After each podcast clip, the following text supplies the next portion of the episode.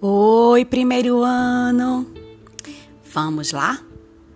Em nosso podcast de hoje, Tia Pati convida vocês a conhecerem um jogo de tabuleiro muito legal. Ele se chama Xima. O jogo teve origem no Quênia, um país no leste africano. Na língua tiriki, a palavra Xima quer dizer extensão de água.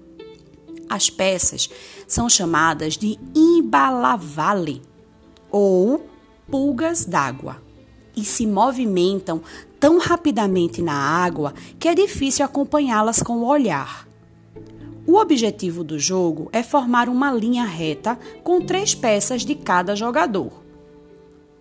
Preparem os seguintes materiais: uma folha de papel ou pedaço de papelão uma caneta e seis tampinhas de garrafas, botões ou papéis coloridos, sendo três de cada cor.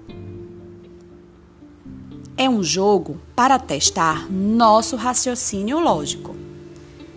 Aproveitem e divirtam-se bastante. Um beijo!